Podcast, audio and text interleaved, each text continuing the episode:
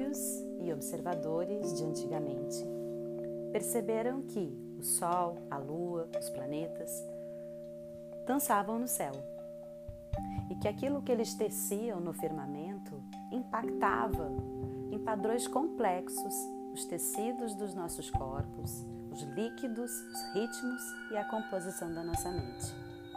Foi desse modo que criou-se a ciência da astrologia, para mostrar como os planetas governavam, influenciavam nosso corpo físico e psíquico.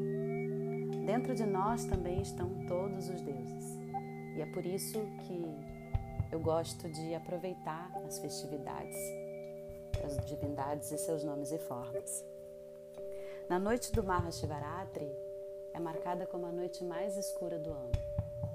A noite que o Sol e a Lua ficam mais próximos. E é esse o simbolismo que projetamos internamente.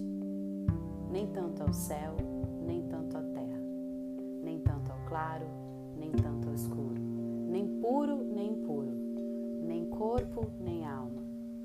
Aquilo que é um.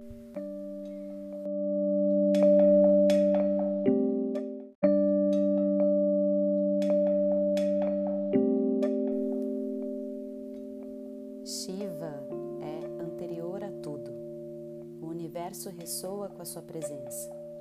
Ele é o som, ele é o eco. Ele é a vibração intangível e também o som mais alto. Ele é o condutor que nos leva da vida à morte, mas também é o libertador da morte para a imortalidade. Tem inúmeras formas. Céu e as estações do ano vibram com a intensidade e seu poder. Ele agarra, solta e libera. Ele é a doença e o destruidor da doença.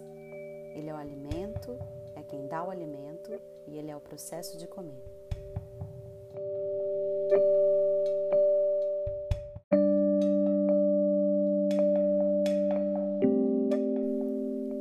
Shiva é anterior a tudo.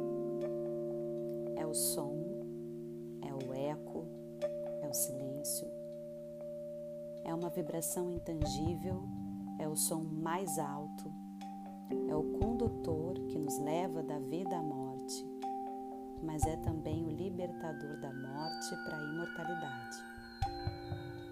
Shiva agarra, apoia, solta e libera.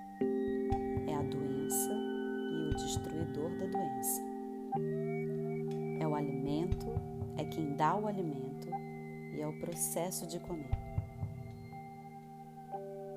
Shiva pode ter uma natureza inocente, ingênua, pode ter uma natureza dançante, como o dançarino supremo, e também tem o seu aspecto irado.